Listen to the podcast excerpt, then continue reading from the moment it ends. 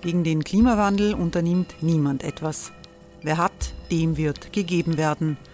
Und Frauen verdienen weniger. War ja immer schon so. Man ärgert sich und macht weiter. Was aber, wenn nicht? Wir haben eine Idee. Die Falter Arena macht die Bühne frei für Menschen und Projekte, die das Land verändern. Mein Name ist Eva Konzett. Ich leite das Politikressort im Falter. Und am Sonntag, den 26. Mai, veranstalten wir im Wiener Stadtsaal die nächste Falter Arena. Mit dabei unter anderem der ehemalige Politiker und Neosänger Matthias Strolz, Theresa Imre von Markter, Sonja Jöchtel von Love Politics oder Kari Ochsner von Ochsner Wärmepumpen. Machen statt jammern. Wir schauen uns an, wie das funktionieren kann. Kommen auch Sie vorbei. Alle Informationen und Tickets finden Sie unter falter.at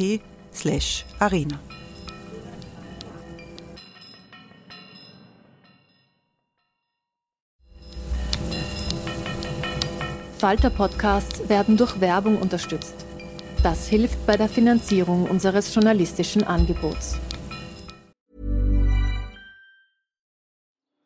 Die Erderhitzung ist kein Gefühl, aber mit vielen Gefühlen verbunden.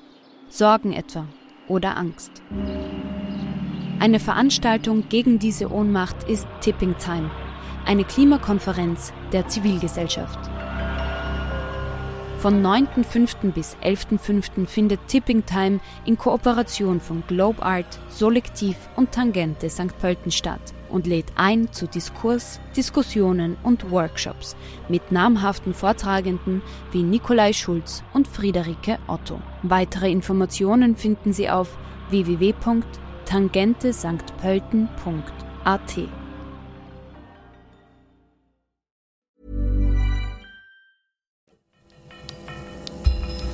Falter Radio, der Podcast mit Raimund Löw. Sehr herzlich willkommen im Falter. Kunst, Kultur, Revolte, das ist der Titel dieser Folge mit dem Schweizer Theatermacher Milo Rau. Milo Rau ist Chef des niederländischen Theaters in der belgischen Stadt Gent. Von ihm stammen atemberaubende Filme und Theaterstücke, in denen Zeitgeschichte mit klassischen Themen verwoben ist. Bei den Wiener Festwochen hat er die altgriechische Geschichte von Orest in den Irak verlegt, in die vom Terror der Dschihadisten befreite Stadt Mosul. Die Moskauer Prozesse unter Stalin und das Het-Radio, der Radiosender, der in Ruanda zum Völkermord aufrief, gehörte zu seinen Produktionen. Milo Rau hat jetzt einen Jesus-Film gedreht. Das neue Evangelium ist der Titel dieses Films, der in Süditalien spielt, unter Flüchtlingen, Migranten und Tomatenpflückern. Der Jesus von Milo Rau ist schwarz. Er startet mit Gestrandeten und Ausgebeuteten eine Revolte der Würde. Im Bruno Kreisky Forum hat Robert Miesig mit Milo Rau über seinen neuen Jesus-Film und ganz allgemein die Relevanz politischer Kunst gesprochen.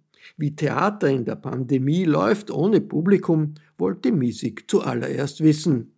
Sagen wir, dieses Jahr, wie war das Jahr für dich und für euch? Ich meine, das ist ja auch, ich meine, Theater, das nicht spielt, ist ein seltsames Theater, ne?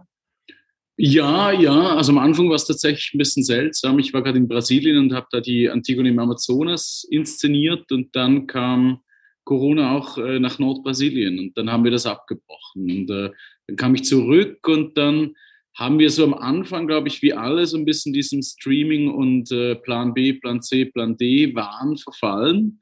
Mhm. Und äh, haben dann eigentlich beim und, und, haben die nächste Spielzeit geprobt, die ja dann auch abgebrochen wurde. Und dann haben wir letzten Oktober haben wir gesagt, okay, wir verschieben jetzt alles auf April. Also wir haben wirklich im Oktober dann gesagt, okay, wir nehmen jetzt den Lockdown, wie lange er auch dauert. Wir gehen bis bis April auf jeden Fall und haben dann begonnen, strukturell umzubauen, zu proben, Filme zu drehen mhm. und, äh, und, und, uns zu überlegen, wie man damit ein bisschen, ein bisschen tiefgründiger umgehen kann, als einfach alles ständig umzuplanen und ständig im Zoom sich, sich gegenseitig in den Wahn äh, zu treiben.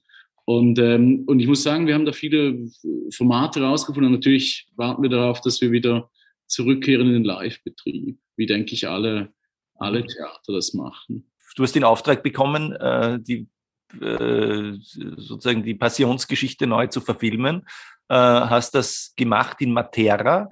und äh, das aber auf andere Art und Weise getan, als man vielleicht angenommen hat, wie du damit begonnen hast, nicht? oder wie du an der Arbeit begonnen hast. Also das hat sich ja, es ist jetzt auch nicht wirklich ein Spielfilm in dem Sinne, dass er die Passionsgeschichte äh, als Spielfilm nachstellt, sondern es hatte die Elemente des Castings, äh, des Alltags. Du hast es mit ähm, mit äh, quasi was also nicht versklavten, aber den prekärsten und unterdrücktesten Arten äh, von Arbeitern, nämlich Migranten äh, in, der, äh, in der italienischen Obst, Obst und, und Agrikulturindustrie ähm, äh, gedreht und äh, das zeigt deren Leben, es, es zeigt deren Geschichte, es zeigt deren Kampf um Würde und gleichzeitig verzahnen sie es mit der Passionsgeschichte, äh, also einer großen Leidensgeschichte, die gewissermaßen als Vorlage für Kämpfe um Würde äh, in der, im kulturellen Gedächtnis da ist. Das ist äh, sozusagen die, äh, des Films. Wie kam es zu dem, Milo?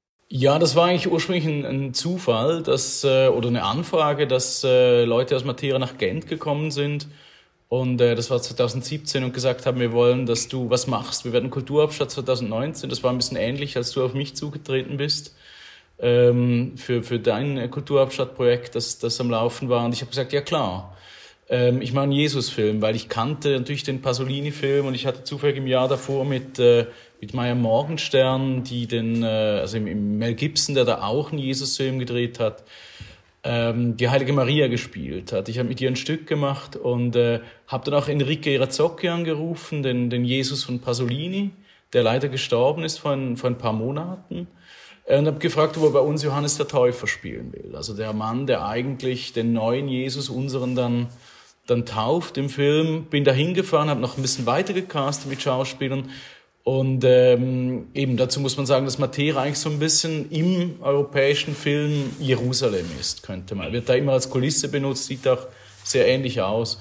Und dann habe ich tatsächlich diese, diese äh, Situation entdeckt, dass ironischerweise die europäische Kulturhauptstadt so passenderweise umgeben ist von einem Ring von äh, wilden Flüchtlingslagern. Äh, inmitten dieser äh, mafiösen äh, Riesenmonokulturen, die gerade dadurch funktionieren, dass die Leute auf kriminelle Weise illegalisiert werden, dass sie eigentlich in einem Teufelskreis gefangen sind, keine Niederlassung, keine Arbeitspapiere, keine Arbeitspapiere, keine Niederlassung und ausgebeutet werden und dann für 20 Euro pro Tag 10 Stunden arbeiten und unsere Billigtomaten und Billigorangen und Billigmandarinen äh, liefern müssen. Ein riesiges Arbeiterheer. Und, äh, und ich habe mir gemerkt, äh, oder ich habe mir gesagt, ähm, äh, ich muss im Grunde einen Film drehen, der zwischen diesen beiden Wahrheiten spielt. Der cinematografischen Wahrheit des Welt-Jerusalems, Pasolini, äh, Mel Gibson und so, große Schauspiel und auf der anderen Seite Aktivismus und im Grunde die Letzten der Gesellschaft, von denen äh, Jesus spricht in seiner Zeit spielt ja in der damaligen Peripherie des, des Imperiums Roms, damals Palästina. Süditalien ist im Grunde auch ein, ähm, ein peripheres Gebiet innerhalb Europas. Da gibt es fast keine Regierungsmacht mehr, hat man das Gefühl. Die, die Macht liegt eigentlich in den Händen der, tatsächlich der Mafia. Also ich, auch wenn ich dann Drehgenehmigungen brauchte, dann gibt es einen Filmminister in Matera, aber sobald du dich rausbewegst, kannst du deine Drehgenehmigung bei der, bei der Mafia holen im Grunde. Also das ist, äh, wo man sich dann erkundigen muss, ob man in dem Strandabschnitt oder auf dem Feld äh, drehen kann. Und, ähm, und da habe ich Ivan Sanier kennengelernt, diese äh, äh, äußerst charismatische Figur, also der tatsächlich einen Streik gemacht hat äh, vor zwölf Jahren, den ersten gegen die Mafia, auch Gesetze durchgedrückt hat gegen das sogenannte Capolarato, also gegen dieses äh, Vorarbeitertum, dass die Mafia mit Wagen rumfährt und Leute aufpickt und die auf die Felder bringt.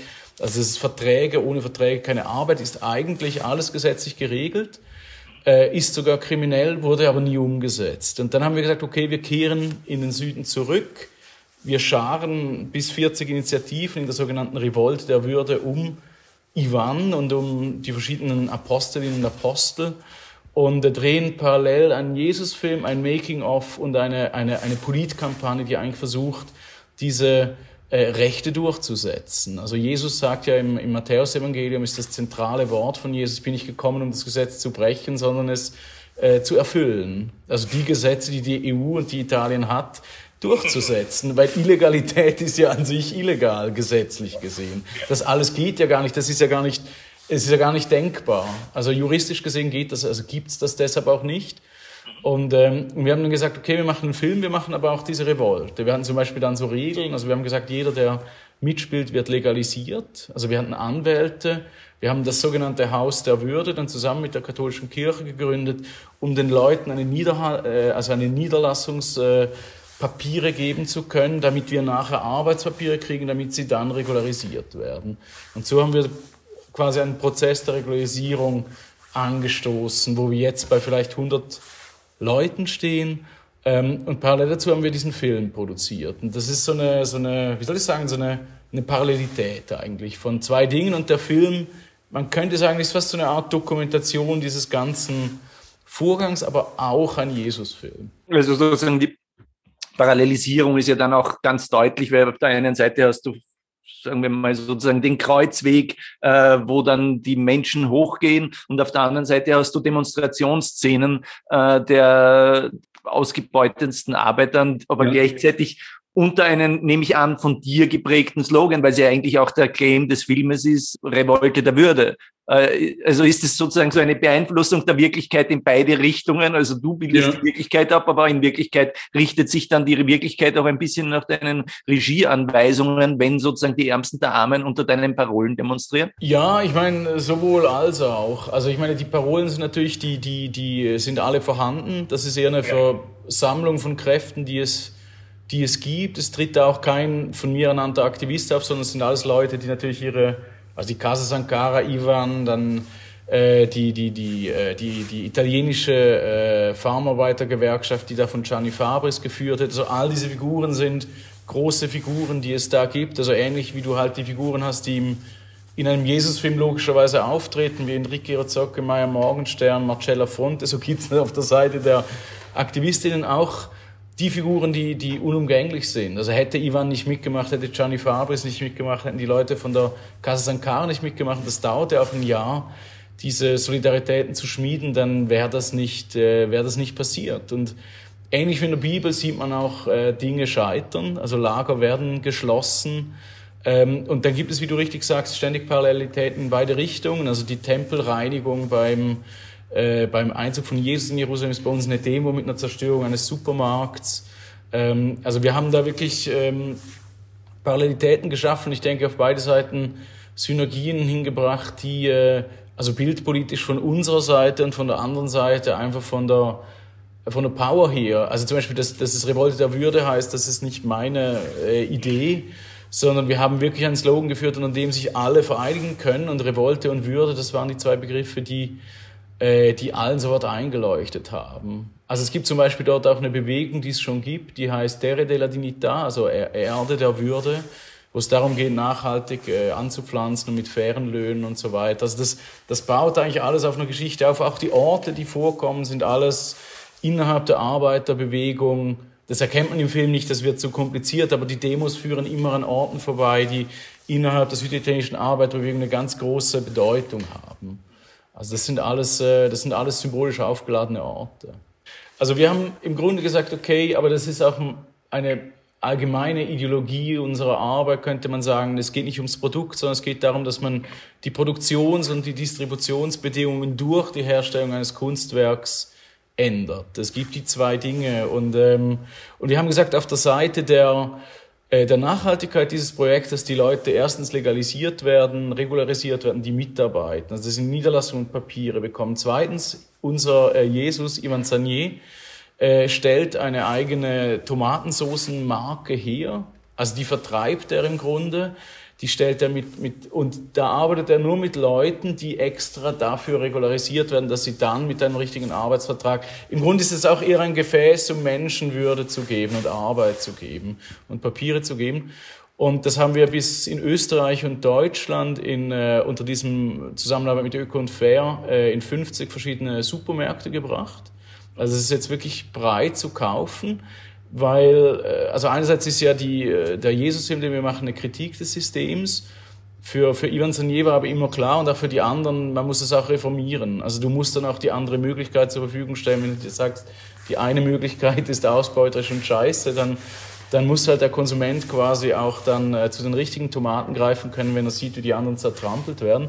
Und das ist eben diese Marke, äh, die jetzt in vielen Supermärkten sind. Jetzt sind wir im Versuch daran, an die großen äh, Supermärkte auch ranzukommen.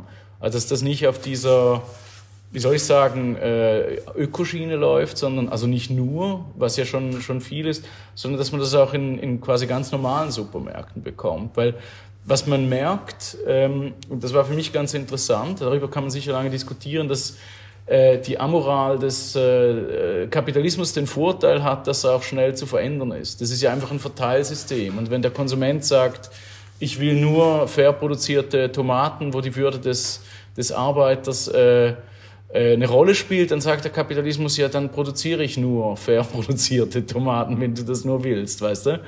Und da hat man einen ganz großen Einfluss. Und, äh, und das Gleiche vielleicht noch hinzuzufügen, als es darum ging, den, den Film ähm, zu äh, äh, auszustrahlen. Obwohl äh, Lockdown war und die Kinos geschlossen, haben wir gesagt, wir gehen nicht zu Netflix oder Amazon oder sonst so einer Plattform, sondern wir bauen unsere eigene Plattform, die verlinkt ist mit 100 geschlossenen Arthouse-Kinos. Und wenn du ein, ein, äh, ein, ein, Ticket kaufst, dann geht das Geld, das du bezahlst, geht an diese Kinos. Genauso als würdest du in dieses Kino gehen. Um das hier zu sagen, also in Wien lief der Film unter Anführungszeichen äh, während des Lockdowns im Filmcasino am Margaretenplatz. Ist es immer noch im Programm? Da habe ich jetzt gar nicht geschaut. Weißt du das? Ja, ja, das läuft alles noch. Also okay, das heißt, das heißt für unsere Zuseher, denen kann man sagen, sie können jetzt, äh, wann immer sie wollen, in der nächsten Zeit auf die Website des äh, Filmcasinos in Wien gehen und sich diesen Film anschauen und diesen Film kriegt äh, und einen Teil davon also sozusagen das, das, der Ticket, das Ticket, äh, der Ticketpreis erhält das Kino das jetzt geschlossen ist. Genau, das ist die Seite www.dasneueevangelium.de und man kann auch auf die Seite, da kann man zwischen den äh, eben über 100 Kinos jetzt auswählen, welches man quasi virtuell äh, besuchen will. Also das war jetzt deine wahrscheinlich letzte große Arbeit, äh, jedenfalls die letzte große Arbeit, die fertig geworden ist und sozusagen das Publikum ans Publikum gekommen ist.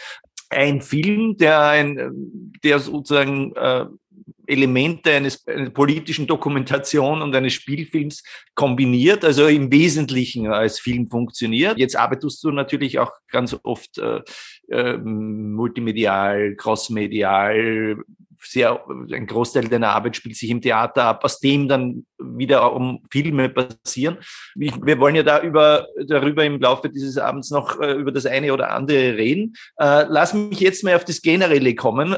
Es ist ja eine große Frage der politischen, äh, der politischen Kunst generell, ja, aber vielleicht auch des politischen Theaters besonders, weil für die darstellende Kunst vielleicht auch einmal ein bisschen andere noch Gesetze gelten, als für einen Autor, der alleine solitär jetzt als Autor zu Hause sitzt. Aber letztendlich stellt sich diese Frage natürlich immer. Man macht rebellisches Zeug, das dann vielleicht irgendwie äh, ein Theaterpublikum sich anguckt, das vielleicht saturiertes Bürgertum ist, aber doch auch ein bisschen kritisch und der Meinung ist, dass in dieser Welt einiges falsch läuft, applaudiert dazu und würde sich wünschen, dass das eine oder andere nicht so falsch läuft, aber es folgt daraus nichts. Ja? Äh, diese Frage gewissermaßen oder dieses große Dilemma mit dieser großen Frage, was ist die Relevanz, äh, mit der, äh, mit der, so gebeugt unter dieser Frage gehen natürlich viele durch ein Künstlerleben heutzutage. Mhm. Was macht politische Kunst deiner Meinung nach relevant oder, oder wie, wie entgeht man dieser Falle der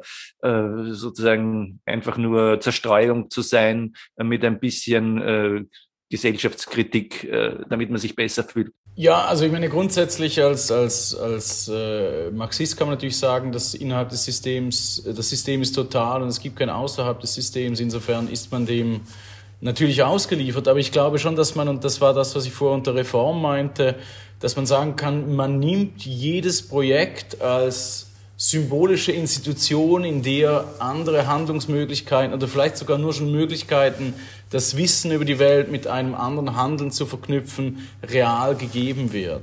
Natürlich gibt es die, die Funktion der Reflexion, der Kritik, der Emotionalisierung, der Informierung, des Alarmismus, also all das, was man, was man quasi aus, aus der politischen Kunst kennt. Wir haben jetzt vor vielleicht 15 Jahren angefangen und wir waren ja in den Zürcher Prozessen, haben wir zusammengearbeitet, zum Beispiel oder im, im Weltparlament, wo man gesagt hat, okay, aber dann versuchen es doch Kunst zu nutzen als gewissermaßen Orte, in denen man zugleich utopisch, aber auch ganz praktisch das tun kann, was eigentlich zu tun wäre. Also, dass man beispielsweise einen Film als Vehikel, um Tomaten zu vermarkten und Menschen zu legalisieren und real eine Revolte zu machen, auch wenn es nur für 1000 Menschen ist, von 500.000 nimmt. Ne? Und dass man bildpolitisch etwas verschiebt. Also der erste europäische, äh, im europäischen Film Schwarze Jesus führt dazu. Das Interessante ist, wenn ich nur schon den Verlauf äh, der Kritiken oder, oder der Interviews, die ich hatte, zum Beispiel, wir haben jetzt gar nicht mehr darüber geredet, dass er schwarz ist, Ivan, bei den ersten Gesprächen, die ich vor einem Jahr hatte, ging es immer nur darum, dass er schwarz ist. Das, merkt, das ist komischerweise unsichtbar geworden. Und als ich irgendwie, ähm, und, und da merkt man, wie, also wie soll ich sagen, wie schnell das irgendwie formatiert wird. Auf der anderen Seite ganz praktisch, es gibt ein Haus der Würde, 20 Prozent der, der Produktionssumme fließt in dieses Haus. Das ist ein wichtiger Teil. Jeder, der mitmacht, wird legalisiert, dass man sich dogmatische Regeln aufstellt und sagt, wir machen Kunst so und so. Wir wollen, dass es so ist. Wir wollen kein richtiges Leben im Falschen, zumindest nicht im Rahmen, in diesem kleinen Projektrahmen. Und, ähm, und, und im Endeffekt ist das das, was man, was man natürlich tun kann. Und je älter man wird, umso mehr spürt man ein Bedürfnis nach, nach, nach Praxis und nach praktischen Resultaten. Also das, und umso weniger, glaube ich, ist man irgendwie bereit, da irgendwelche Dinge, wie du sagst, irgendwie äh, abends von acht bis zehn zu bemängeln und sich darüber aufzuregen und dann äh, und dann wieder zurückzugehen äh, dahin, wo man hergekommen ist. Und ich, da ist gerade Theater interessanterweise relativ effektiv, weil diese Leute, also ein Theaterprojekt heißt wirklich äh, 100 Leute, vielleicht auch 200, vielleicht auch nur 20, äh, arbeiten zusammen für zwei Monate oder drei Monate. Das ist im Grunde wie so eine Art von Idealkommune in der man wirklich etwas umsetzen kann, in der man auch die ganzen, und das ist ganz wichtig zu sagen, auch die Dialektik der, wie soll ich sagen, der Reform merkt. Das ist ja auch in der Bibel so. Das hat ja irgendwie, es gibt Verrat, es gibt irgendwie Angst, es gibt komplette Paranoia, es gibt irgendwie den Außendruck auf die kleine Gruppe, all das, was im Evangelium durch Judas und Petrus und so weiter erzählt wird, gibt es natürlich in jeder kleinen Gruppe auch. Wenn du da 40 Gruppen zusammenführst in, in, in Süditalien, die eigentlich im Grunde systematisch vom System Dividend imperamäßig gegeneinander ausgespielt werden, weil es natürlich so ist, dass wenn die italienischen Farmarbeiter plötzlich äh, mit einem Heer von 500.000 Menschen konfrontiert sind, die Rechte haben, äh, wie, wie, was passiert dann? Also wie bringt man diese Solidarität zusammen in einem System, das darauf funktioniert, dass sie alle, also identitätspolitisch also nur schon die einzelnen afrikanischen Staaten werden in verschiedene Lager separiert, gegeneinander ausgespielt. Die Nigerianer nie mit den Kamerunern und nie mit den Rumänen, die Männer nie mit den Frauen, die Italiener nie mit den, und die Linken nie mit den, äh, mit den, mit den Liberalen und so weiter. Und das Schaffen einer, durch ein Projekt, einer Solidarität und einer Art von Volksfront, ist eigentlich das, was im Theater immer wieder gelingt, finde ich. Was immer wieder auf, auf idealtypische, aber auch auf wie gesagt, auf schwierige Weise. Weil wenn du natürlich hinausgehst aus deiner, ich glaube, das ist allen klar, aus deiner westeuropäischen Bubble, wo du so einen Safe Space schaffen kannst, wo alles ganz nett läuft, natürlich versuchen dich die Leute in, im süditalienischen Lager irgendwie rauszudrängen, auszunutzen und umzubringen. Also ich meine, es ist natürlich nicht so, dass, dass dann äh, alle Sklaven rufen, juhu, wir machen die Revolte, weil die traurige Tatsache ist ja, dass die Formatierung vor allem in unserem Geist ist, dass also wie ich immer sage, die Sklaven wollen nicht die Revolution machen, sie wollen Herren sein. Und das ist ja das Problem, dass man sagen muss, nee, wir alle können andere sein, wir können in Würde leben, wenn wir das System bekämpfen und ein anderes schaffen. Und da habe ich im Theater immer wieder Räume gefunden, im Weltparlament, in diesen äh, Tribunalen, im Kongo-Tribunal beispielsweise, oder jetzt, wie gesagt, im, im neuen Evangelium, wo etwas in einem Rahmen einer, einer kleinen NGO, könnte man sagen, gelingt, wo bildpolitisch eine Verschiebung stattfindet, wo, wo, wo Dinge relativ schnell gehen können. Also es ist ja auch ganz nett zu sehen, wie schnell man wie schnell man sich selbst formatieren kann, wie schnell man selbst Dinge, die gerade noch wahnsinnig sichtbar werden, normal werden oder Utopien plötzlich einfach alltägliche, langweilige Realität sind. Und das ist, dafür ist, glaube ich, Theater der, der, der Apparat, in dem das passiert. Und deshalb interessiert mich Theater. Burrow is a furniture company known for timeless design and thoughtful construction and free shipping, and that extends to their outdoor collection. Their outdoor furniture is built to withstand the elements, featuring rust-proof stainless steel hardware, weather-ready teak, and quick-dry foam cushions. For Memorial Day, get 15% off your Burrow purchase at burrow.com slash ACAST and up to 25% off outdoor. That's up to 25% off outdoor furniture at burrow.com slash ACAST. Theater ist ja eben, und das ist, ja jetzt mal schon ein großer Unterschied zu anderen Kunstformen oder zu vielen anderen Kunstformen, etwas, was äh, immer ein kollektiver Prozess ist, aber bei euch ist es irgendwie vielleicht noch ein äh, viel größerer, äh, stärkerer kollektiver Prozess, äh, soweit ich das überblicke, ähm, weil, äh, also vielleicht sollte man das ja mal schildern, du hast ja sozusagen einen Großteil deiner Karriere mit deiner, wenn man das so, wie, wie immer man das nennen mag, Gruppe oder Firma oder Theatergruppe äh, Interna Inter International Institute of Political Murder gemacht äh, und äh, erst seit zwei Jahren bist du direkt äh, in, in Gent äh, und äh, da habe ich dich ja auch kennengelernt, da haben wir auch einiges zusammen gemacht. Da ist es ja auch so, dass man, dass das eigentlich eine große kollektive äh, Theatermanufaktur ist, ja, oder, oder man, man arbeitet wie in einer Fabrik miteinander äh, und du bist halt ein bisschen die Repräsentant des Ganzen. Äh, aber im Grunde hast du ganz, ganz viele Mitarbeiter, äh, ja, die mit dir und Mitarbeiterinnen, äh, die mit dir diese, diese, äh, diese Arbeit machen. Und ich nehme jetzt mal an, dass das in Gent auch nicht anders ist. Ja, auf einer größeren Ebene. Und, und ich glaube, also wie du richtig gesagt hast, es ist nie anders.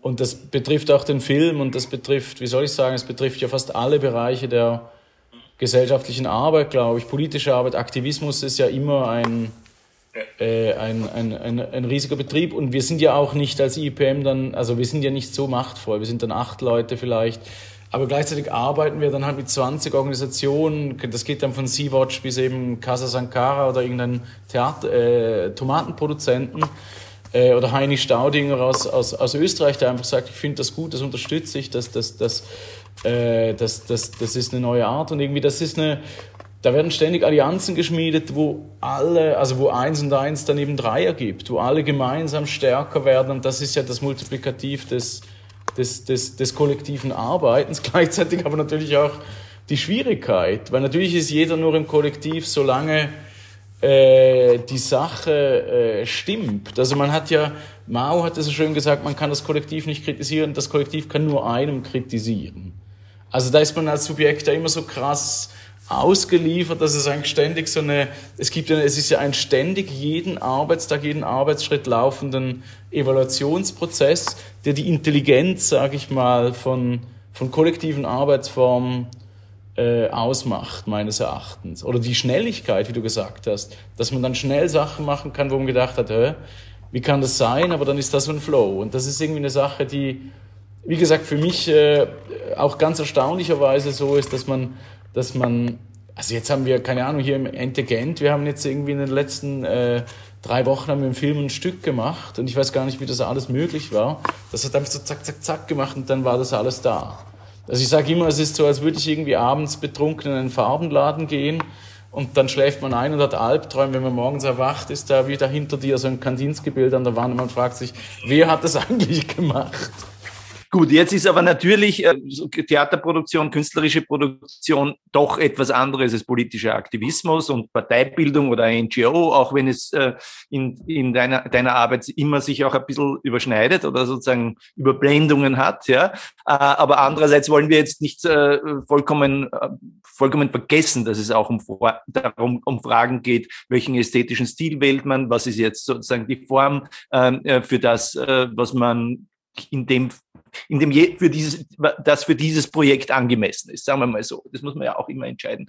Und äh, kennengelernt haben wir uns, äh, das hat eigentlich gleich mit einer kleinen Zusammenarbeit begonnen. Also du hast äh, Hate Radio in Wien hatte das quasi nicht Premiere, aber die Wiener, Wiener Premiere äh, im Brot, im Rahmen wahrscheinlich der Festwochen, wahrscheinlich sogar, äh, hat mich damals eingeladen zu einem Publikumsgespräch und da haben wir uns kennengelernt und Hate Radio war ja sozusagen eine, nicht eine deiner ersten Pro Projekte, aber es ist auch schon eine Zeit lang vorbei, ja, also es war irgendwie, glaube ich, 2009, äh, glaube ich, hast du das gemacht. Ja, 2000, und, und, 2000, ja, ja. und, und, oder kann es sein 2010. Und Hate Radio, Hate Radio äh, ist äh, eine viel kleinere Produktion, wenn man so will. Ne? Also sozusagen in Wirklichkeit sind fünf Schauspielerinnen oder Schauspieler circa äh, auf einer Bühne in einem quasi Glasraum, der eigentlich ein Radiostudio ist. Und das ist eine Geschichte aus der aus dem Genozid in Ruanda, wo die Hutus, die Tutsis, also wenn man das auf, entlang der ethnischen Grenzen äh, formulieren will, äh, genozidal umbracht haben. Habe ich das eh richtig im Kopf? Und es dreht sich um dieses, um dieses, äh, um dieses Radiostudio. Und ich fand an dem so wahnsinnig beeindruckend, dass es, dass diese Geschichte, die du da erzählst, irritiert so die übliche Vorstellung von sowas. Ja? Also man stellt sich das ja vor als einen Ausbruch atavistischer Passionen, äh, dass Leute losziehen, um ihre Mitbürger umzubringen. Und plötzlich stellt man anhand dieses Theaterstücks fest, dass es eigentlich fast das Gegenteil ist, nämlich dass es eine Folge von Modernisierung und Demokratisierung und Fortschritt war. Ja? ja. Also dass diese Radiostation erstens mal, dass es erstens mal ein, ein Prozess äh, zusammenging mit dem Prozess der Demokratisierung und mit dem Prozess der Demokratisierung war die Mehrheit plötzlich konnte sagen, ja, die, was die Mehrheit will, soll geschehen und die Mehrheit wollte halt die Minderheit umbringen. Also, dass das sozusagen eine perverse äh, Demokratisierung ist und gleichzeitig äh, eine Modernisierung, weil plötzlich Pressefreiheit da war, Radiofreiheit, es gibt da private Radiostationen, die private Radiostation, die circa so cool und lässig war und die geile Musik gespielt hat wie bei uns FM4, war die Radiostation, die zu den Morden aufgerufen hat. Äh, das heißt, die waren, das hat man da gesehen, einem kulturell ja total nah. Ja? ja? also wahrscheinlich näher als, als sozusagen die Diktatoren vorher. Ja? Ähm, und, und das fand ich total verstörend, jetzt abgesehen davon, dass es auch noch von Überlebenden des Massakers gespielt worden ist und die dann irgendwann mal rausgetreten sind aus dieser Rolle äh, und erzählt haben, was ihnen widerfahren ist oder zumindest was sie gesehen haben, äh, die Morde, die sie ersehen haben. Es war ein Moment, wo es gab wenig Theatermomente, wo ich mir gedacht habe, ich muss jetzt kotzen und das war da. Ja, also das ging total nah. Ähm, das, das ist aber eine ganz andere wiederum, also das war ja doch relativ nahe an einem Skript im Unterschied zu ähm, anderen Projekten, die du gemacht hast. Ja, ja, klar. Ich meine auch, das neue Evangelium ist ja voll mit, mit einfach sehr, sehr guten Schauspielerszenen. Ivan Sanier ist auch einfach ein wirklich sehr, sehr guter Schauspieler, muss man sagen. Und er macht den Jesus äh, äußerst, äußerst gut. Also natürlich ist, ist Kunst hauptsächlich, was, was du da äh, beschrieben hast, ist ein, ein, eine Beziehung zum Publikum herzustellen stellen, dass das Publikum verwirrt ist und kotzen will, um es vielleicht etwas simpel zu sagen. Ähm, und, und ich bin sehr erfreut, äh, also wie du das zusammengefasst hast, weil genau darum ging es mir. Im Grunde, wenn du, und, und darum geht es mir vielleicht meistens, also du hast eine Vorstellung von Jesus, du hast eine Vorstellung vom, vom Genozid in Ruanda, die eine Filmvorstellung ist, das sind immer diese Schädelberge, das sind die UNO-Soldaten, das sind diese atavistischen Schlechtereien, da ist dieses extrem weit entfernte in einer anderen Zeit, am anderen Kontinent ein Stammeskrieg. Und plötzlich merkst du, es ist Postmoderne, das ist im Grunde Demokratie. Die Leute haben Black Power Kostüme an, die haben irgendwie ein T-Shirt mit Nelson Mandela, da geht alles durcheinander. Die hören dann irgendwie noch Nirvana und dann hören sie französische Chansons und, äh, und verfolgen die, die Fußball-Weltmeisterschaft und machen Kommentare über. Also für mich war das allergruseligste, ich war ja ein, ein Fan von Toni Rominger der gerade damals gegen Miguel Indurain irgendwie in der Tour de France, so waren die beide top. Und die haben ständig über, über Toni Rominger berichtet in diesem Völkermordradio und sprechen über Toni Rominger. Und dann dachte ich so, das ist ja eigentlich komplett crazy. Ne? Und, ähm, und, und das, fand ich, das fand ich geil. Und ich habe auch, als ich dann begonnen habe mit den äh, Überlebenden dieses äh, Massakers zu Armen, die heute alle Schauspieler sind, weil die fliehen mussten, 94 eben, oder irgendwie überlebt haben, damals teilweise noch Teenager, junge Studenten oder überhaupt noch Kinder. Ähm, wir haben ja, wenn, als wir begonnen haben zu reden, haben wir über Musik geredet. Wir haben beide oder alle MC Hammer gehört. Wir haben irgendwie die gleiche, das war das erste Mal nach 89, dass es plötzlich aufgegangen ist. Und das war, wie gesagt, auch der Untergang der, der Ruanda, weil dann äh, die internationale Gesellschaft gesagt hat, ihr müsst jetzt ein Privatradio gründen, jetzt müsst ihr Wahlen machen, jetzt müssen und dann hatten die Leute Angst, die nächsten Wahlen zu verlieren und haben sich radikalisiert und haben diese Mehrheitsdemokratie-Wahn äh, entwickelt. Da kam ein Bürgerkrieg dazu und dann dann kam es zur Apokalypse und da merkt man, wie offene Gesellschaften Monster gebären und der Traum der Demokratie eben im Grunde einen Genozid in sich trägt, eben der der der die Herrschaft der Mehrheit.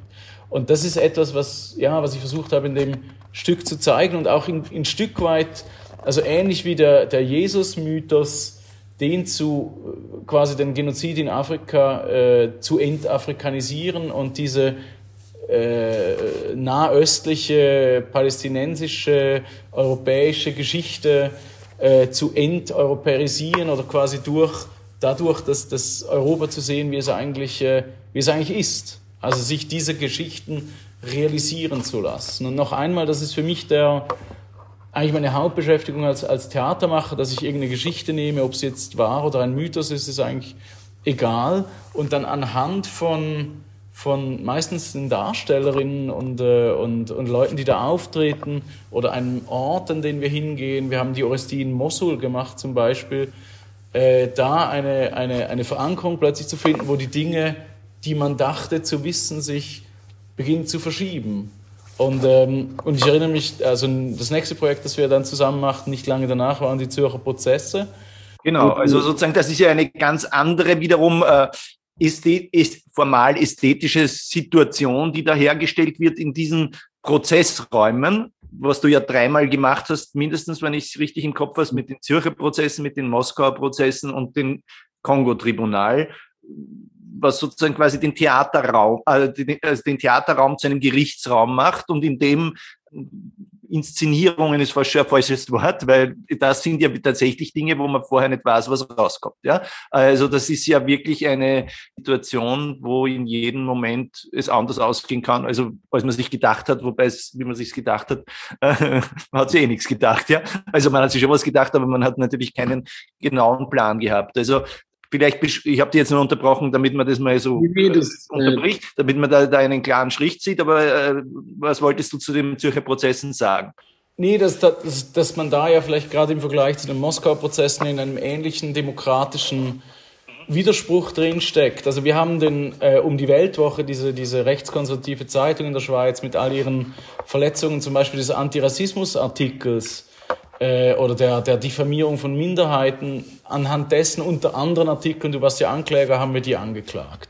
Und ähm, das Lustige war, dass drei Monate vorher habe ich die Moskauer Prozesse gemacht, wo wir den Fall Pussy Riot unter anderem wieder aufgenommen hatten und Putin hat Pussy Riot anhand des russischen Antirassismusartikels natürlich angeklagt, weil er gesagt hat, ihr habt die Minderheit der orthodox Gläubigen beleidigt, indem ihr dieses Konzert gespielt hat. Und wie du merkst, wie quasi immer eine Sache kann sich in die oder in die andere, es ist quasi das Interessante an der Demokratie ist ja, dass sie wirklich wertfrei ist. Das ist die Herrschaft der Mehrheit und es sind sogar die ganzen Gesetze komplett auslegbar. Und man merkt plötzlich, äh, man wird im Grunde zu jemandem, der sagt, die Pressefreiheit ist ein Problem.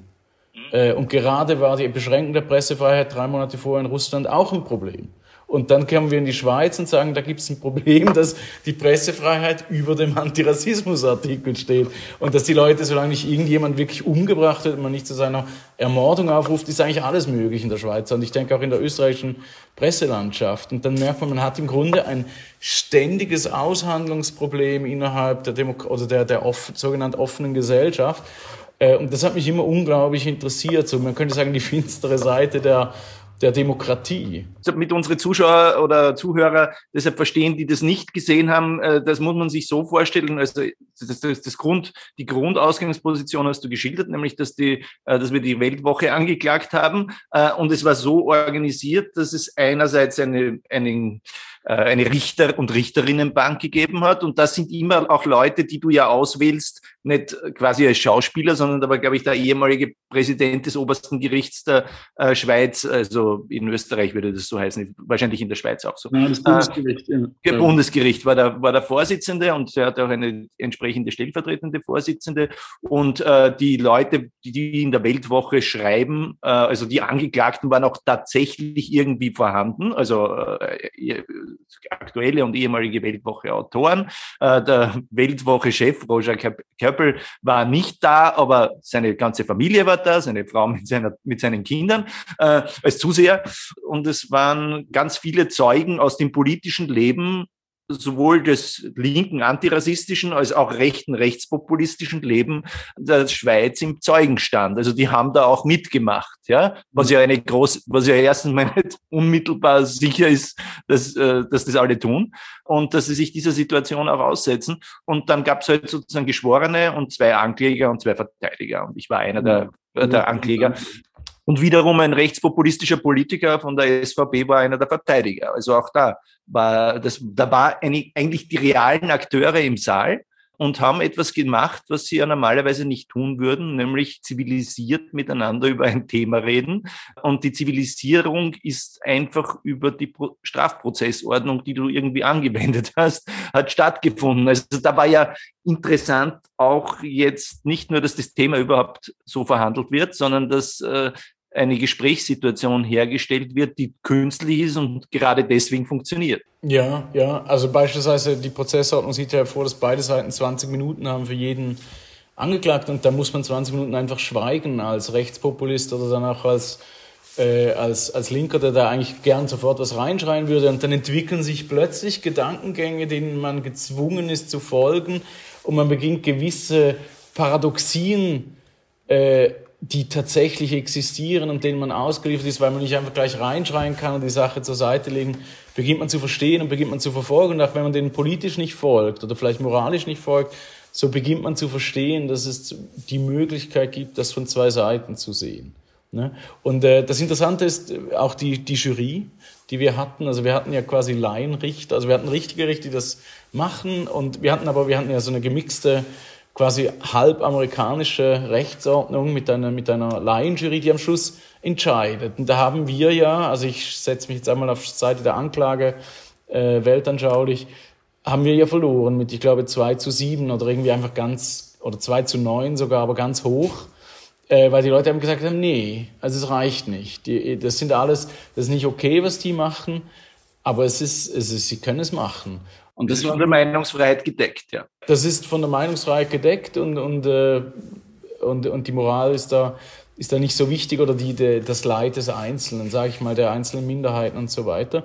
Und der letzte Punkt, der mich immer interessiert hat oder die ich äh, entdeckt habe, was du angesprochen hast, im Grund sind diese Formate auch immer nur Vorwände für so eine Art Comedy humaine, um eben diese ganzen Akteure, die in diesen Artikeln, in diesen Diskursen so als verdeckte Stimmen drin sind, plötzlich in einem Raum zu sehen. Und dann treten sie wirklich auf und dann hast du wirklich den, äh, zum Beispiel eine, es gab ja genau eine Figur, die wirklich von beiden Seiten komplett fertig gemacht wurde. Das war der islamische Prediger, also der radikale Prediger. Der dachte ja, dass hier der, der Linksislamismus ihm helfen wird, aber da war nichts. Den hast du ziemlich zur Schnecke gemacht. Und, ähm, und, ähm, aber da sind alle möglichen Figuren aufgetreten. Also alle möglichen Leute von irgendwelchen äh, Roma-Vertretern bis hin zu eben rechtspopulistischen, eigentlich Rassisten und so, Leute aus der Weltwoche. Ähm, und, und das war wahnsinnig interessant, plötzlich diese ganze Personage äh, des, dessen, was eigentlich die demokratische Schweiz ist, hier so auftreten zu sehen. Und das ist eigentlich das, was mich dann als Theatermensch oder als, als ein Mensch, der sich fast weniger für die Geschichte interessiert, als für die, die die Geschichte erzählen, äh, eigentlich der schönste Effekt ist. Also ich fand ja auch interessant, ich glaube, das hat ja irgendwie drei Tage lang gedauert äh, und es war ein Abend und zwei Tage, aber es im Grunde genommen waren das, was weiß ich, wahrscheinlich 25 Stunden äh, reine Spielzeit. Und es war ja doch in einem ganzen Theater und die Leute hatten Tickets gekauft und Tickets hieß, sie hatten einen Dreitagespass. Und eigentlich hatten wir ja Angst, was passiert eigentlich, wenn die Leute sozusagen zur Eröffnung kommen und vielleicht irgendwann mal dazwischen da äh, quasi auch nochmal reinschauen, aber natürlich nicht drei Tage da sein werden. Wer wird schon drei Tage da sein, dass wir dann verleeren Publikum spielen. Und das war aber ganz anders. Sozusagen die Leute, wenn mal jemand einen halben Tag nicht da war, hat er sein Ticket an andere weitergegeben, die sehnlich darauf gewartet haben. Das heißt, es war eigentlich rund um die Uhr voll und es war eigentlich fast rund um die Uhr äh, so eine Stimmung, wo die Leute ganz, ganz leise waren. Man hätte, glaube ich, eine Nadel fallen hören äh, können, weil sie jedes Wort mitbekommen wollten von dieser ja, es hatte, ich meine, es klingt jetzt komisch, äh, sozusagen, es haben Rechte, Linke, Rechte gegen Linke miteinander verbal gekämpft und, das, und es waren irgendwie Zeugen aus allen möglichen Bereichen, Roma, Roma-Kinder, äh, antirassistische Aktivisten, rechtsradikale Abgeordnete, Medienleute, Rechtsgutachter äh, und es hatte einen Zauber irgendwie. Ja? Ähm, und ähm, stimmt das fand ich irgendwie sehr bemerkenswert. Ja? Aber trotzdem stellt sich die Frage, was bringt sowas? Ja? Also das ist, ist ja trotzdem immer die Frage, sozusagen, wenn man, äh, wenn man über die Relevanz von so etwas spricht, äh, wie würdest, wo würdest du die Relevanz von so etwas verorten? Also das ist für mich Geschichtsschreiben, das ist für mich äh, ein, ein intellektueller Vorgang. Ich meine, ich, ich glaube, dass es hier einen Unterschied gibt, zum Beispiel zum Kongo-Tribunal. Es gibt keinen Weltwirtschaftsgerichtshof. Im Ostkongo sind Millionen von Menschen vertrieben und umgebracht worden, teilweise wirklich wegen den großen Firmen. Und wir haben das geschaffen mit internationalen Richtern und das ist wirklich eine gesetzliche Lücke. Also natürlich Im Kongo, im Kongo, muss man ja dazu sagen, im, Kongo, im Kongo, der davon profitiert, was ein Autokrat, relativ autokratisches Regime ist, also mit einem Präsidenten, der schon gewählt ist und so. Äh, aber da hast du es geschafft, ein Tribunal gegen die Wirtschafts-, gegen die Korruption und die äh, Kombination, Kombination aus lokaler Korruption und Weltkonzernen äh, zu machen. Schon das ist fast unvorstellbar. Welcher Präsident ist so blöd, sich so ein Tribunal ins Land zu holen? Und, und man muss sagen, es wurde ja nachher der Innenminister und der Minenminister wurde entlassen von der Region. Also das hat ja wirklich Konsequenzen und das Tribunal lebt noch. Also vielleicht hat jemand die School of Resistance in der Akademie der Künste verfolgt, online vor zwei Wochen. Äh, also die nächste, das nächste Tribunal ist in Vorbereitung. Das ist unabhängig geworden von, von uns oder von mir fast. Und das wird jetzt so langsam zur Institution. Und das ist, das ist nochmal was anderes als die Zürcher Prozesse, wo man natürlich eher den, wie soll ich sagen, der Schweiz, die Schweiz ist ein freiheitlicher Staat, das hat Vor- und Nachteile und das bildet eigentlich dieses Tribunal ab. Natürlich haben wir es gemacht, die Zürcher Prozesse, weil es gab 200 Versuche, die Weltwoche vor Gericht zu bringen, aber das, die Pressefreiheit ist so hoch, dass wir irgendwann gesagt haben, dann machen wir das in einem Raum, wo wir das wegwischen können, was ja auch schon wieder ethisch fragwürdig ist. So. Oder anders nochmal für mich oder ein Zwischenbereich zwischen den beiden Möglichkeiten war für mich die Moskauer Prozesse, wo ich dachte, würde Pussy Riot nochmal verlieren in unserem Prozess, und es war nah dran, was würde das eigentlich heißen? Dass sogar wenn ein westlicher Künstler im Sacharow-Zentrum, was quasi die dissidente Kunststätte ist, mit einem, mit einem, auch mit einer Jury aus der Bevölkerung, die aber schon eher, wie soll ich sagen, nicht geschönt, aber die doch eine Chance für Pussy Riot dargestellt hat, freigesprochen zu werden in diesem fiktionalen Prozess, äh, was heißt das, wenn die nochmal verurteilt werden? Und das ist alles nicht ganz so folgenlos wie in der Schweiz, wo die Leute nachher gesagt haben, ja, vielen Dank, Milo, Robert, dass ihr jetzt die Weltwoche freigesprochen habt. Wenn sie nicht mal im Neumarkttheater, was ja auch hier links ist, verlieren, was, was, was, wo können sie dann verlieren? Und ähm, ja, und da haben sie recht. Aber das ist natürlich etwas, was, was relativ konsequenzlos ist.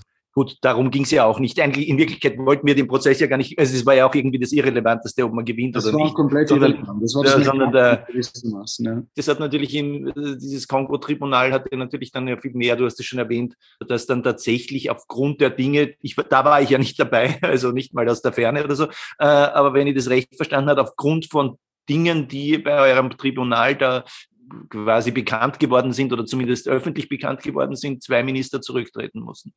Ja, ja, natürlich Bauernopfer, natürlich, also wie soll ich sagen, aber ja, ja, ja, klar. Und natürlich haben auch, als wir den Film gezeigt haben oder so jetzt, also wir ihn rechtefrei zeigen konnten, dank dem Lockdown, als wir den plötzlich streamen konnten, äh, haben die Leute auch gemerkt, okay, also wenn das alles politisiert ist, wenn ein Minister entlassen wird, wenn er vor Gericht gezogen werden kann, auch wenn es fiktional ist, dann heißt das ja, wenn unsere Führer korrupt sind, und wir leben ja eigentlich in einer Demokratie im Kongo, ne? das ist ja nicht äh, quasi in der Verfassung gegeben, dass die kollaborieren müssen mit den großen Schweizer Rohstoffkonzernen äh, und sich davon äh, bestechen lassen müssen, dann wählen wir die einfach ab. Und plötzlich hat die Elite, nimmt natürlich durch solche, und ich glaube, das ist das Wichtige von, also gerade in solchen Staaten von, von, von der Rolle der Kunst, nimmt die eigene Verletzlichkeit wahr. Also ähnlich, was MeToo geschaffen hat, sage ich mal, ein gewisses Beispiel im Kunstbetrieb selber im Westen, dass plötzlich die Elite eine eigene Verletzlichkeit wahrnimmt und merkt, man muss ja aufpassen. Man ist ja quasi unter, unter, unter, wie soll ich sagen, man ist abrufbar von dem Posten, auf dem man ist, der ist nicht gegeben. Und das ist eine große, das ist eine große Bewegung, die man da, das ist wirklich relevant. Das ist extrem, also ist wirklich extrem relevant, dass man merkt, es gibt, es gibt keinen rechtlosen Raum. Jeder untersteht dem Recht. Wir wollten auch mal den Deutschen Reichstag stürmen. Ja. Äh, wir haben das nicht gemacht, aber äh, von der Bildsprache hat äh, Donald Trump das dann gewissermaßen kopiert, oder? Ja, ja, natürlich aus anderen Gründen. Also wir waren der Meinung, da sind nicht genug Leute drin und er fand, es sollte insgesamt geschlossen werden. Aber wir haben dann gemerkt, der Deutsche Bundestag entscheidet, also im Weltparlament äh, entscheidet über, über so viele Menschen und so viele Länder und äh, künftige Generationen und sogar die Tiere und alles Mögliche. Da sitzen aber nur ein paar Leute drin, die zufällig das deutsche Bürgerrecht und, äh, und, und Wahlrecht haben. Das kann nicht sein. Da muss man noch ein bisschen Demokratie reinbringen. Und deshalb wollten wir den stürmen oder haben wir den gestürmt. Ähm, das wurde dann, wie gesagt, von den Querdenkern und dann von, von Trump auf ihre eigene Weise gemacht. Lustigerweise ist ja immer das, was passiert, wenn die Leute reinkommen. Für mich war ja beim Kapitol der interessanteste Moment, als sie dann drin sind, Vakuum, Langeweile, in der Nase bohren, die Leute wissen nicht, was sie tun sollen. Weißt du, die sind im Grunde gar nicht keine, die sind gar nicht politisch, die sind einfach reingerannt und dann war sie aus. Während wir in unserer symbolischen, äh, in unserem symbolischen, ähm, sagen wir, Sturmversuch. Ja, vorher, äh, du hast es äh, genannt, General Assembly, äh, sozusagen im, im, in der Schaubühne, was auch so eine theatrale Institu Inszenierung war, aber diesmal damals eben nicht nach den Kriterien des, äh, des Rechtssystems und der Gerichtsverhandlung, sondern eher der parlamentarischen Versammlung, Aktivisten und äh, aus aller Welt, äh, die ihre, also sozusagen von Menschen, die in Südostasien den Regenwald gegen die Abholzung verteidigen, bis eben zu Menschen, die sozusagen die Tierrechte extrem hochhalten, bis hin zu äh, auch AKP-Aktivisten. Das war der einzige wirkliche Konflikt an, in diesen Dings. AKP-Aktivisten aus der Türkei, die sagen, wir sind eigentlich die echten Anti Antikolonialisten, äh, weil wir gewissermaßen äh, den türkischen Stolz gegen den, die westliche Übermacht äh, da repräsentieren. Also da ging es auch ein bisschen quer. Es war sozusagen wieder eine andere Situation, nur damit wir das hier kurz erwähnt haben. Ne? Ja. ja, ja, ja. Ja, das stimmt, das stimmt. Das war auch im Grunde, also ich habe einige Projekte gemacht, ich fasse das immer so unter dem Begriff des, des globalen Realismus zusammen, dass ich immer sage, es muss eine Kunst, es muss eine Jurisdiktion, es muss ein politisches Denken, aber vor allem eine politische Solidarisierungspraxis auf Augenhöhe der äh, des globalen Kapitalismus geben, weil der ist grenzenlos, der ist transnational, der reicht weit in die Zukunft hinein, der schafft, man könnte sagen, negative Solidaritäten, die unglaublich stabil sind, die sich rechtlose Räume geschaffen haben. Und all diese Räume, die muss man, äh, in die muss man invasiv Reform, Solidarisierung und Utopie hineinbringen. Und so ist zum Beispiel die Welt, das Weltparlament ist natürlich ein großer Solidarisierungsapparat, dass man plötzlich Parallelität von Kämpfen merkt. Man merkt, das sind beispielsweise Produktionsketten, die beginnen irgendwo in Pakistan und die enden dann äh, bei Lidl. Und das sind, das, sind, das sind Leute, die an allen, da kann man die plötzlich zusammenbringen. Man merkt plötzlich diesen ganzen Zusammenhang. Man merkt eigentlich, was man in Deutschland rechtlich machen könnte, wenn diese Firmen für das, was sie woanders tun, aber unter dem gleichen Namen zur Rechenschaft gezogen werden. Und deshalb zum Beispiel die Konzernverantwortungsinitiative in der Schweiz, die es überall gibt, die wir damit im Kongo-Tribunal extrem begonnen haben zu unterstützen.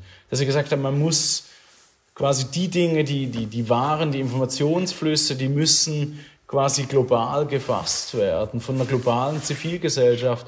Und da steht, da, also da sind wir auf einer einen Weise extrem weit und auf der anderen Weise merkt man, dass einfach wirklich Politik noch ganz, eben Parteipolitik auch in nationalstaatlichen Rahmen gefangen ist. Das hat man ja ganz stark jetzt gemerkt oder, oder zivilgesellschaftliches Handeln in der, in der, in der Zeit von, äh, von, von Corona, wo jedes Land, also ich bin ja ständig am Überqueren der Grenzen und mache die ganze Zeit Tests, weil ob ich fünf Meter links auf der belgischen Grenze oder rechts auf der deutschen Grenze bin, dann ändert sich alles. Ich bin in einem Land so.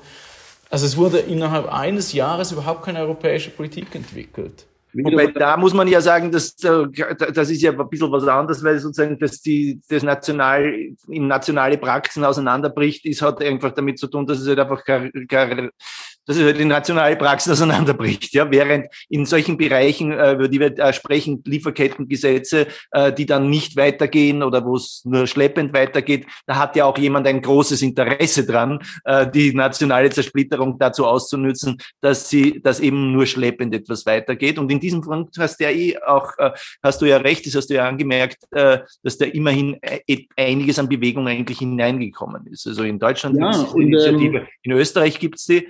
Ähm, aber ich, lass mich einen Satz dazu sagen. Äh, die, die Frage der Verbindung mit dem politischen, also mir würden das mit dem politischen System, das ist natürlich dann auch eine, eine große Frage. Mir würden ja natürlich dann viele äh, Politiker durchaus einfallen, die gutwillend sind, guten Willens ja. sind, durchaus auch im, im Regierungsbereich, also vielleicht nicht bei uns, aber selbst bei uns bei, im, im grünen Regierungsteil und in Deutschland bei der Sozialdemokratie oder wo auch immer, äh, die dann wahrscheinlich sagen würden, ja, er hat eh recht, äh, aber mit ihrer täglichen Regierungspraxis ist es überhaupt nicht verbindbar, weil die können schon froh sein, wenn sie äh, kleine Schritte, die allerkleinsten Schritte hinkriegen. Also jetzt äh, als Beispiel gesagt, der österreichische Bildungsminister kann froh sein, wenn er ein bisschen mehr Bildungsgerechtigkeit in den Schulen, in den äh, unterprivilegierten Wohnvierteln bringt. Und das ist schon das Maximum, was er an Gerechtigkeit in kleinen Schritten zusammenbringt.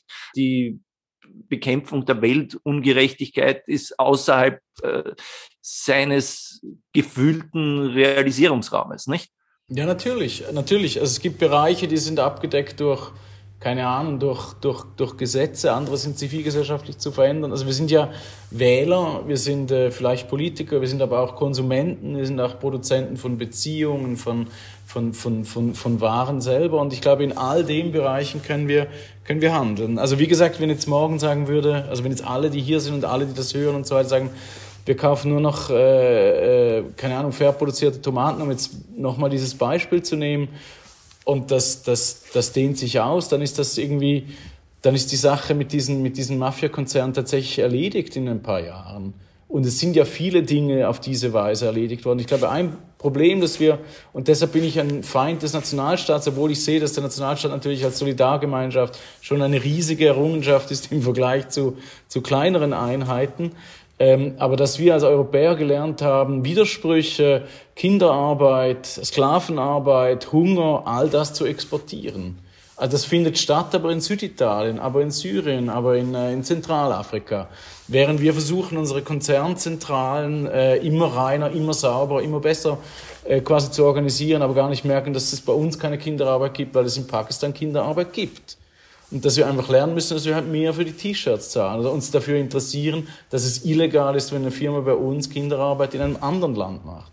Dass es das in, wie soll ich sagen, dass die internationale Warenproduktion keine Nation kennt, so wie der Klimawandel keine kennt und die Migration und überhaupt niemand Grenzen. Aber sie, aber sie kennt Oberschichten und sie kennt Unterschichten und äh, im globalen Maßstab zählen wir zu den Oberschichten. Du hast mal gesagt, in der Welt, wie sie ist, sind wir Europäer die Arschlöcher und zwar durch Geburt. Das ist höchst unerfreulich, aber leider ein Fakt.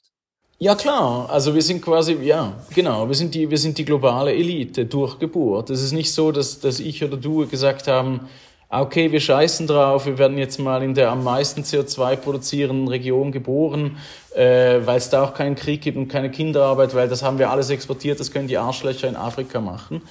Das haben wir ja nicht entschieden, aber ich glaube, es ist eine, wie soll ich sagen, eine Verantwortung, dass es so gekommen ist, zufällig.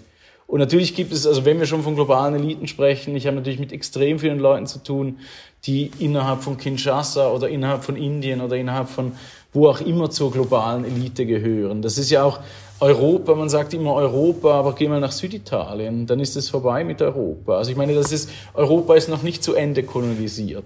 Auch wir selber haben ein inneres Europa oder man geht dann die, keine Ahnung, an die Stadtgrenze von Wien, dann ist es auch vorbei mit der globalen Elite. Also ich meine, wir haben da ja diese, das ist nicht ganz so einfach, wie ich das in, in dem Interview gesagt habe. Aber grundsätzlich ist es so, dass ich in meiner Arbeit immer versuche, diese, ich sag mal, äh, dieses Outsourcing des Unglücks, der Sklaverei und der Bezahlung, keine Ahnung, vielleicht klimatisch in die Zukunft, auf andere Kontinente, in Projekten wieder zusammenzubringen. Deshalb werden die oft als so skandalös und schmerzhaft und, und, und moralistisch wahrgenommen, weil ich einfach sage, die Dinge sind künstlich auseinandergebracht. Also wir können nicht hier über MeToo sprechen. Ähm, wir beziehen aber irgendwie die Kleidung, in der wir über MeToo sprechen, aus, aus Gebieten, die nur deshalb funktionieren, weil Frauen, während sie vergewaltigt werden, das herstellen müssen. Also das ist einfach keine, das ist nicht, das ist nicht zu Ende gedacht, nicht mal im Ansatz. Und das, glaube ich, ist, das ist das, was, ja, was man einfach, was man einfach sagt, okay, die Struktur stimmt nicht. Wir können uns da schon einen kleinen Raum schaffen, in dem es dann irgendwie alles schön ist. Und ich glaube, diese, wie soll ich sagen, das, den Fokus aufzumachen und zu sagen, Äh, der Genozid in Afrika, das ist nicht einfach, weil die Leute irre sind und nicht alphabetisiert und deshalb bringen sie sich um, sondern das ist 89, das ist die, die, die Pressefreiheit, das ist der Fall der Mauer in Berlin, das ist die Popmusik, das ist Nelson Mandela absurderweise, das ist irgendwie die Kolonialpolitik von Europa, das ist und so weiter. Äh, dass man das so zu verstehen beginnt, als Globalvorgang, der zufällig in Wien oder zufällig in Kigali stattfindet ich, äh, ich meine, wenn man in die Geschichte zurückgeht, ist es ja total interessant, ja. Was ist überhaupt politische Kunst, ja? Balzac war sicher kein politischer Künstler. Du hast schon die, äh, äh die, die Comedie äh, Humaine äh, genannt, ja. War sicher kein politischer Künstler und wenn einer war, dann war er reaktionär, ja. Aber er hat in seinen Büchern die Leere und die Verkommenheit der bourgeoisen Existenz und auch der aristokratischen Existenz so geschildert, dass er der Lieblingsschriftsteller von Karl Marx war. Also er war hinter seinen Rücken irgendwie ein politischer Künstler. Äh, und in manchen Bereichen ist es so, dass gewissermaßen sich verschiedene Formen von politischer Kunst, äh, politischer Theorie, äh, politischen oder philosophischen Zielen aus irgendwelchen Gründen verdichten und addieren zu einem Zeitgeist. Also dass der einzelne politische Künstler nicht bloß ein einzelner politischer Künstler ist, sondern plötzlich Teil oder zumindest nachher, retrospektiv, sehen wir, dass das Teil eines Zeiterlebens war oder einer Zeitepoche oder eines, äh, eines Beginnergefühls. Äh, denkst du über solche Dinge nach? Ich denke nämlich neuerdings über diese Dinge mehr nach, weil äh, ich mir die Frage stelle, äh, was wird eigentlich passieren, wenn wir wenn wir in diese nächste Ära eintreten, die wir, das wir ja bald tun werden, in einer groß, aus einer großen Krisenhaftigkeit und mit einer großen Krisenhaftigkeit, weil diese Krise ist vorbei, aber die nächste ist dann da. Ja, also ich meine, wie soll ich sagen? Also es gibt ja Epochenbrüche. Ich glaube nicht, dass Corona ein, ein, ein, solcher ist, ehrlich gesagt. Also man sieht, also wenn du über Kunst sprichst, dann sieht man ja wirklich die vor dem Zweiten Weltkrieg. Der Erste Weltkrieg, das haben sie gerade nach Hoffmannsthal sich zwar dann umgebracht, da war es vorbei mit KOK. Aber ich meine, dann als der Zweite Weltkrieg kam, da gab es eine ganze Generation von Künstlern, die einfach nicht mehr gelandet sind nach dem Zweiten Weltkrieg. Ihre Zeit war irgendwie äh, vorbei. Für Balzac war ja auch 1848 so ein bisschen eine dann hat man auch nicht mehr ganz, dann passierte irgendwie was anderes, es kam die Demokratie. Und ich glaube, dass ganz viele äh, Künstler, zum Beispiel Balzac, es gibt ja die Figur beispielsweise von Rastignac bei ihm, äh, das ist dieser Aufsteiger. Also die Möglichkeit, aus dem Proletariat in die Aristokratie aufzusteigen, gab es zur Zeit von Balzac eigentlich noch gar nicht. Ne? Da warst du einfach gearscht, weil da hattest du nicht mal, warst du nicht mal alphabetisiert. Aber in seinen Büchern gibt es diesen neoliberalen Typus eigentlich schon. Und das ist ganz interessant. Und ich habe ein lustiges Buch, also in Corona hatte man jetzt viel Zeit zu lesen. Ich habe irgendwie der diskrete Charme der Bourgeoisie, so eine Lektüre vom Kapital von Marx unter der Voraussetzung, dass es ein Roman ist und dass er den Kapitalismus eigentlich liebt, aber auch hasst. Und dann so die Untersuchung der Metaphern, wie er es immer beschreibt. Das ist die große Maschine, die alles Böse zerstört, alle alle gemeinen feudalistischen Dinge verflüssigt und eigentlich die Freiheit herstellt und gleichzeitig aber auch die Unfreiheit herstellt und die Klassenherrschaft schafft und alle Traditionen umbringt. Traditionen sind zwar scheiße, aber irgendwie ist es doch blöd, wenn sie dann im eiskalten Wasser des Kapitals ersäuft werden. Und ich glaube, dass in dieser, in dieser, in dieser Krisenhaftigkeit zu leben und in diesem Gefühl des, des, äh, des Übergangs, mir scheint, weil das ist in allen Künstlern, während du, wenn du, wenn du vor die kapitalistische Zeit zurückgehst, dann wirst du nur, weil ich jetzt diese Mozart-Oper inszeniert habe mit Stasio, 18. Jahrhundert, da gibt's noch die Idee der Ewigkeit, dass sich nie etwas ändert, dass Revolution im Grunde ein Kometeneinschlag ist, wenn ein paar Leute einfach irre sind oder pervers. Aber, ähm, aber da gibt es im Grunde keine, da schleichen Leute rum. Deshalb oh, oh. ja, die schleichen sich hinter dir an. und dann kommt plötzlich so mit Balzac, tatsächlich finde ich, das ist so der erste oder einer der ersten Autoren, die ich kenne, äh, wo plötzlich irgendwie klar ist, es ist überhaupt nichts mehr sicher. Und auch wenn es noch gar nicht geht, er weiß schon, dass Rastignac eine eine Figur ist, die jetzt in den nächsten 200 Jahren herrschen wird. Also dieser trumpistische Typus erscheint plötzlich und der ist einmal Journalist, dann ist er Aktienhändler, dann hat er, hat er irgendwie, keine Ahnung, arbeitet er mit Prostitution. Äh, es gibt schon MeToo-Skandale. Also es ist ja wahnsinnig modern bei diesem Balzac. Und, ähm, und wie soll ich sagen, ich glaube schon, dass das das Schöne an der Kunst ist, um jetzt vielleicht damit abzuschließen, dass man ähnlich wie Marx dafür und dagegen sein kann. Man kann irgendwie dem Kapital verfallen, es aber auch kritisieren. Also diese, diese komische Also dieses, dieses, äh, dieses Ding, äh, also das ist, das ist für mich etwas, etwas typisch, das zeichnet zum bürgerlichen Künstler aus. Und es kann durchaus sein, dass nach unserer Zeit ein Künstler kommen wird, der rein ist, der nicht mehr unter dieser Unreinheit, vielleicht wird sich das ändern. Vielleicht wird es nicht mehr so sein, dass man in absoluten Widerspruch, also dass man da in diesem Altbau sitzt mit Kandinsky, aber gleichzeitig die Weltrevolution, also dass diese, diese Widersprüche, in der wir zwei leben, dass die irgendwann, dass die weg sind. Aber ich weiß nicht, das scheint mir einfach jetzt schon lange so zu laufen. Also wenn wir, weißt du, wenn wir darüber sprechen, richtiges Leben im Falschen, falsches Leben im Richtigen, äh, quasi, wie soll ich sagen, ich war ja immer ein Trotzki-Fan, der irgendwie Wedekind-Kritiker, der irgendwie Kritiken über Wedekind schreibt und gleichzeitig, äh, weil er Wedekind liebt und weil er in Wien einfach irgendwie Theaterkritiker ist und das super findet und ein super Stilist. Ähm, und auf der anderen Seite äh, plant er mehr oder weniger den Massenmord an der Bourgeoisie. Also das ist irgendwie eine... das ist ziemlich interessant. Zum Beispiel mein Schwiegervater, vielleicht guckt dazu, deshalb sage ich das, der ist ja auch, der kommt ja aus dieser äh, K-Gruppenzeit.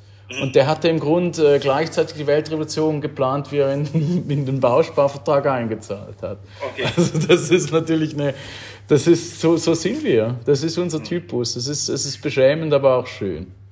Ja, aber ich meine, äh, sozusagen, äh, das mit den Widersprüchen, ich glaube, du, weil du geschildert hast, äh, die, die widerspruchsfreie Welt oder das widerspruchsfreie Leben, ähm, das ist ja, das ist ja gewissermaßen das, die dunkle Seite an allen Utopien, insbesondere dann, wenn sie versucht würden, auszu, äh, sozusagen auszumalen. Es gab ja ein paar so, ja, also so Ökotopia, Janis Kallenbach und es gab ein paar so äh, moderne Utopieversuche. Und ich habe mir immer gedacht, in so einer Welt will ich da nicht leben, ja. Also da gibt's keine, da gibt's keine gescheiterten Existenzen, es gibt keine Säufer, die, die am, am Trottoir entlang gehen und vielleicht sozusagen sie anhalten müssen und, und, und was weiß ich was. Ja, es ist alles wahnsinnig geputzt und alle machen, äh, machen Mülltrennung äh, und es ist alles wunderbar, ja, aber es hat vor allem den Nachteil, dass es vollkommen steril und aseptisch ist. Äh, mhm. Komischerweise hat George Orwell das schon mal äh, schon, schon mal festgestellt, also der ja sozusagen sehr viel früher als wir über solche, mit solchen Dingen konfrontiert hat und hat gesagt, die Utopie ist ein Paradies für Pedanten. Und insofern würde man sich das eben auch nicht wünschen, ein völlig widerspruchsfreies Leben, glaube ich. Ja, ja, es gibt ja ein schönes Buch, das heißt Against Purity, äh, also dass die Idee des, äh, der Reinheit, der Vollendung, dass die nicht, dass die nicht geht. Und das ist ja, ich meine, 99,99 Prozent der, der Auseinandersetzung, die ich da in der, in der linken Szene habe äh, und wo ich auch von rechts angegriffen werde, es geht ja immer darum, dass ich ihnen sage, ein reiner Akt der Kunst gibt es nicht. Kunst bringt die Gegensätze zusammen. Ich bin ein Arschloch. Und das wird noch viel deutlicher, wenn ich da irgendwie versuche, ein, ein Stück zu machen. Und, und äh, um nochmal auf den Anfang unserer Debatte zurückzukommen, das Schöne an der Bibel, am Neuen Testament, das ich ein bisschen studiert habe in den letzten Jahren, ist ja, dass diese Idee der Reinheit, die ist im Grunde zwar immer so ein bisschen da im, im Gerede von Jesus, äh, aber im Grunde die ganze Beschreibung, und das betrifft auch seinen Charakter, das ist ein narzisstischer Wahnsinniger, der ist zu soft, dann ist er zu autoritär, dann widersprechen ihm alle Leute, er flippt aus, er rennt weg, verschwindet, kommt zurück. Und ich meine, also das ist ja so eine, das ist, die sind so unfähig, da mal quasi die Säufer, die Prostituierten, die ganzen, die Leute auszusperren aus ihrer Utopie, dass sie es gar nicht versuchen. Dass sie gerade sagen, die, die, die, wie soll ich sagen, die kollektive Anwesenheit all dieser Leute, das ist eigentlich Menschlichkeit. Und das ist, das ist das Rührende. Also ich, ich, ich hatte so ein Interview mit der katholischen Kirchenzeitung und ich habe so gesagt, wäre ich der Kirchengründer gewesen, ich hätte aus meinem modernen Geist heraus dieses Buch vermutlich radikal gereinigt, weil das ist ein Widerspruch nach dem anderen. Also das ist in dem Sinne, wie du das sagst, ist dann eine Ökotopia geschaffen wird, das ist total unbrauchbar. Jesus widerspricht sich alle drei Zeilen auf irgendeine Weise. Und am Schluss ist am Kreuz, er ist ja selber Gott, ne? Und er sagt, mein Gott, warum hast du mich verlassen? Also leugnet er Gott als letztes Wort, das der Messias sagt. Ich meine, das ist alles komplett unbrauchbar. Und das ist deshalb das Geile am neuen Evangelium. Wir hörten den Filmemacher und Theaterregisseur Milo Rau bei einem Online-Gespräch mit dem Publizisten Robert Miesig im Bruno Kreisky Forum, bei dem ich mich sehr herzlich für die Zusammenarbeit bedanke. Ich verabschiede mich von allen, die uns auf UKW zuhören, im Freirad Tirol und auf Radio Agora. Rebellische Künstlerinnen und Künstler kommen im Falter regelmäßig zu Wort. Daher der Hinweis, ein Abonnement des Falter können Sie im Internet bestellen, über die Adresse abo.falter.at. Das neueste Produkt aus der Falter-Redaktion darf ich Ihnen ebenfalls ans Herz legen. Der Falter Morgen ist ein Newsletter, der jeden Tag in der Früh an Ihre E-Mail-Adresse geschickt wird. Der Falter Morgen kostet Sie nichts. Zu bestellen über die Adresse www.falter.at/morgen. Ursula Winterauer hat die Signation gestaltet, Anna Goldenberg betreut die Technik. Ich verabschiede mich bis zur nächsten Folge.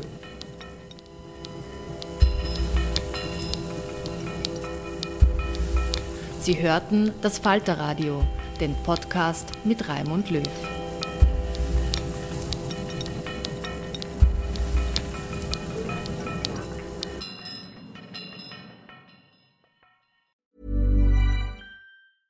A lot can happen in the next three years. Like a chatbot may be your new best friend. But what won't change? Needing health insurance. United Healthcare Tri Term Medical Plans are available for these changing times Underwritten by Golden Rule Insurance Company, they offer budget-friendly, flexible coverage for people who are in between jobs or missed open enrollment. The plans last nearly three years in some states, with access to a nationwide network of doctors and hospitals. So for whatever tomorrow brings, United Healthcare Tri-Term Medical Plans may be for you. Learn more at uh1.com.